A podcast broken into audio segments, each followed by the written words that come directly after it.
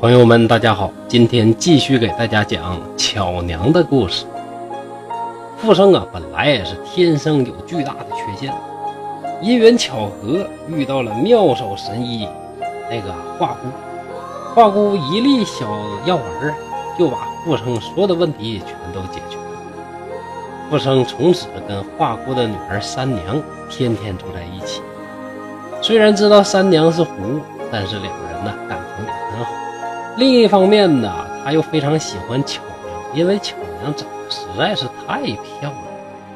富生和巧娘俩人互相吸引，富生的诙谐幽默、英俊潇洒，巧娘的娟娟美丽，让他们两个人呢是互相吸引。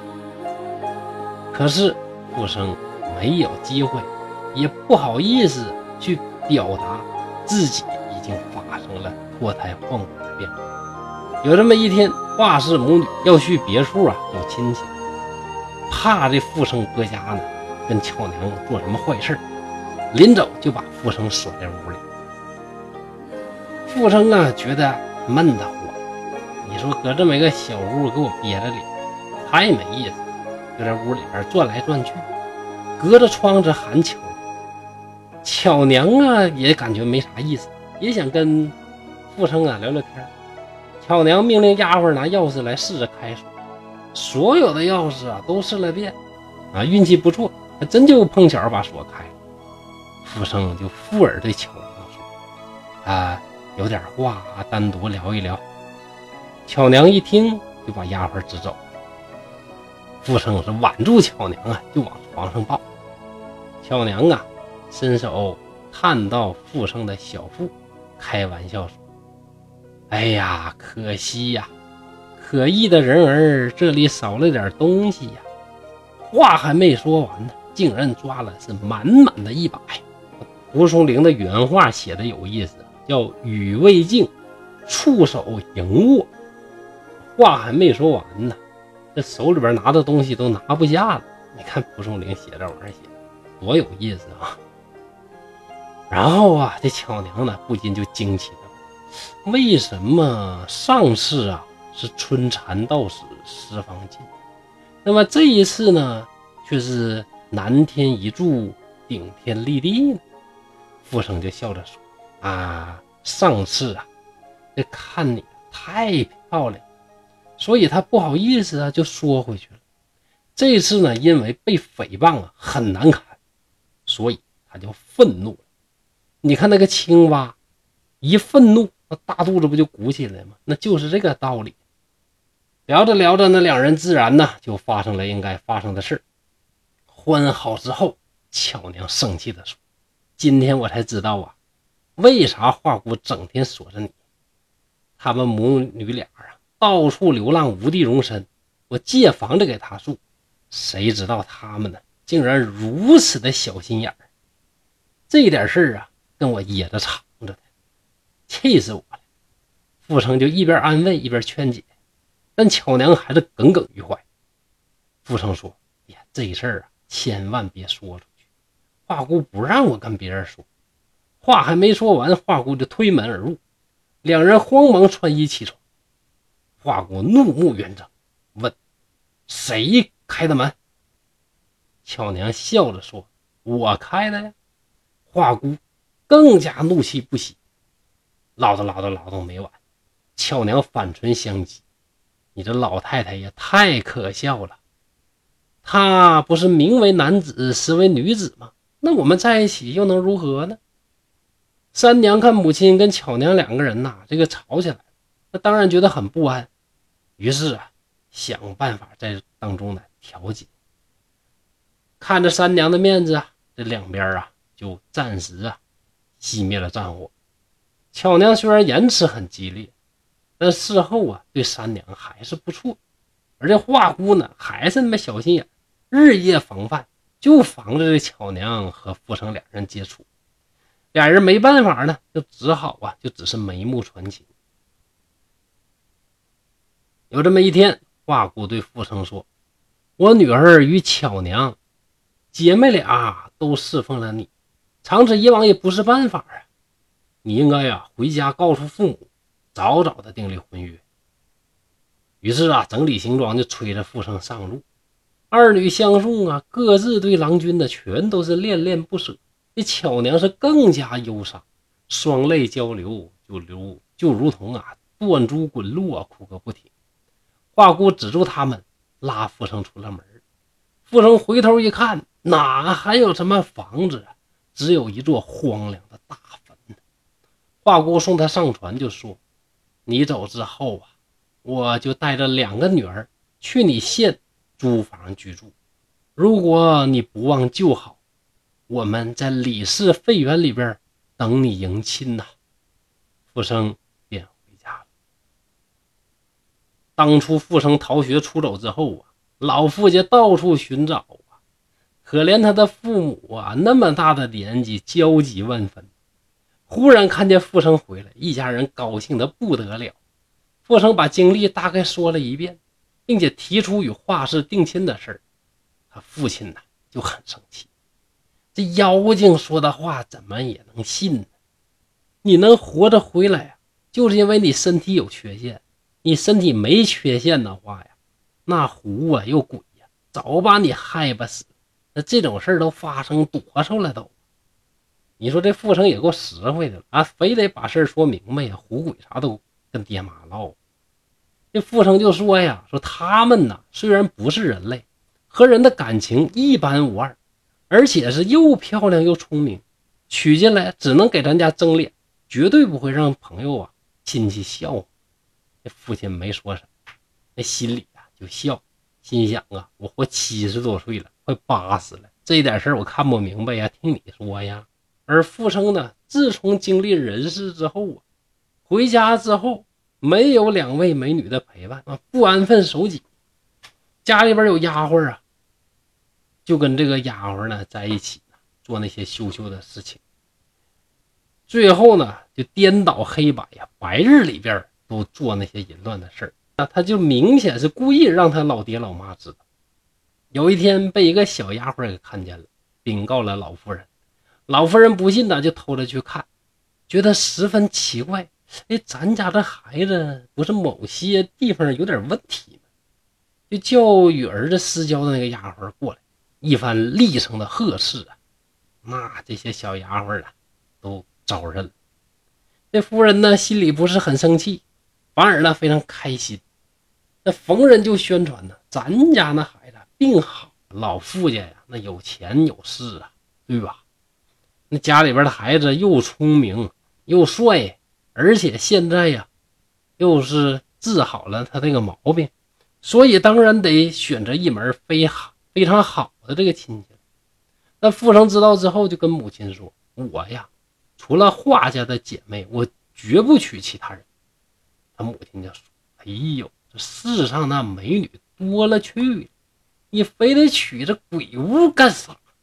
夫人说：“儿啊，如果不是碰到华姑，我能治好这个病吗？我治好了病，背弃了人家，那当然是不吉利呀。所以我必须呀。”兑现诺言，要娶华家的姐妹。他的父亲一想啊，也对，哎，那就顺着孩子的意吧，就派了一个男仆和一个女仆去打听。家人出城东边十五里，真就找到这个李氏废园了。见这废园里边残墙竹树，居然还有袅袅的炊烟，这明显呢是有鬼狐在这儿。女仆一直进了屋。见画室母女在擦桌子，好像呢正在准备迎接客人。这家还会预测未来呢。女仆说了主人的意思，见到三娘，惊叹的说：“哎呀，这就是我家的小主妇吗？哎呀，我看了都喜欢，难怪我家公子一天天神魂颠倒。那他的姐姐在哪儿啊？”花姑叹道：“哎，她是我的义女。”三天前，忽然去世了。那这就奇怪了，你巧娘不是鬼吗？怎么鬼还能去世呢？这奇怪啊！那咋回事呢？我们再往后边看啊。随即啊，这华姑就准备了酒菜招待来人。富家家人回来，详细向主人说明了情况，并说了三娘长得什么样，怎么说话。富氏这个老头老太太呀，很高兴。哎呀，不错呀，确实这个孩子啊，那找的这个姑娘啊，呃，各方面很优秀。后来又提到巧娘死了，富生听了非常的伤心。到了迎亲的日子啊，富生亲自问华姑，华姑说：“哎，巧娘啊，已经在北方投生为人了。”富生听了，抽抽搭搭哭了很久。原来鬼去世啊，就是去这边的事；这边人去世，去那边的事啊。原来是这么回事富生虽然娶了三娘为妻，但心里边还是念念不忘巧娘。凡是从琼州来的人，都啊向他们打听。有人说。哎呀，秦女坟夜间有哭声啊！傅成觉得奇怪，就告诉三娘。三娘沉吟半日，哭着说：“哎，我辜负巧娘姐了。”傅成就感觉不对劲儿，再三的追问，三娘才说：“我和母亲来的时候啊，没有告诉巧娘，把她给摔包了。现在悲伤啼哭的。”有可能就是巧娘姐，一直想告诉你呀，又怕母亲斥责。你说这华姑啊，这心眼也太小了，就想让自己的女儿啊独自霸占我们英俊潇洒的父生。你这哪符合古代人这个男士心目里边女孩三从四德，啥都围着老公转，啥都围着姑爷转的那种思想，对不对？所以说，在这故事里边，必须得被蒲松龄无情的鞭挞。这富生听了这件事儿啊，先伤心，而后转为欢喜。原来呀，巧娘没去世，去到那边赶紧备车，日夜兼程去找巧娘。到了坟上啊，把坟扒开，敲打着巧娘的棺木，说：“巧娘，巧娘，我在这儿啊！”一霎时呢，只见巧娘。抱着孩子从坟里边出来，见到富生，伤心凄楚，埋怨不止啊！居然呢，在那边啊，那个世界还能生孩子，心怀鬼胎吧？富生跟着也哭了起来，探问说：“这孩子谁的呀？”巧娘说：“还用问吗？是你的小孽种啊，已经剩下三个月了。”富生又叹息说。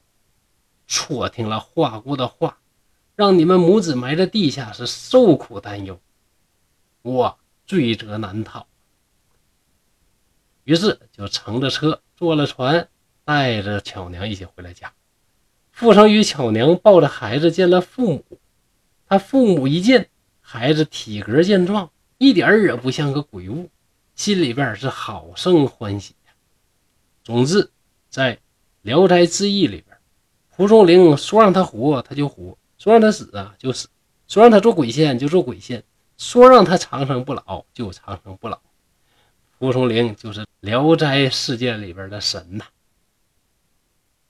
姐妹俩相处和谐，又孝敬公婆。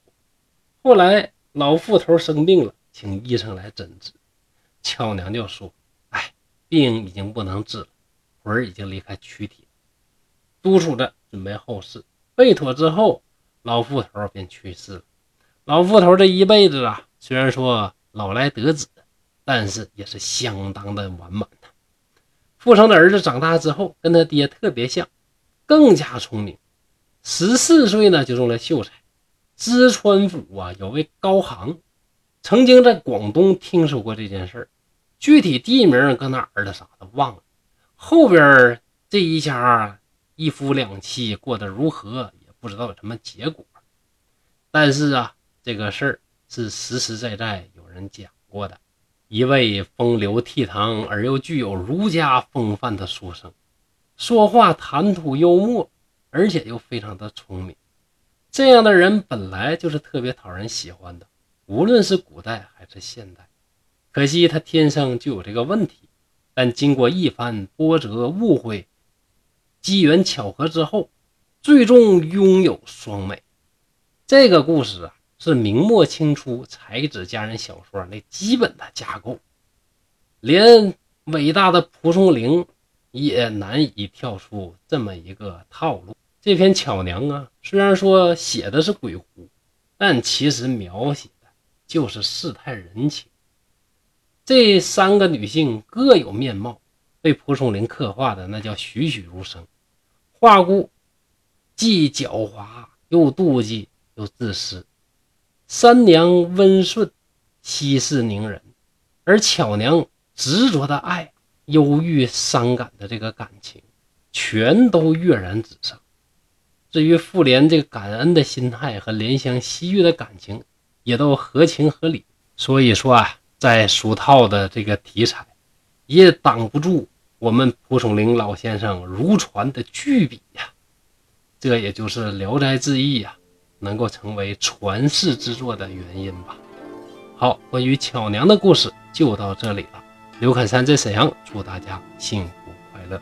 希望大家继续关注东北话趣说聊斋故事后面的精彩内容。当然了，如果还有打赏的朋友，我就更加开心了。无论如何，我都会坚持把这套节目做下去。知音虽少，有一人足矣。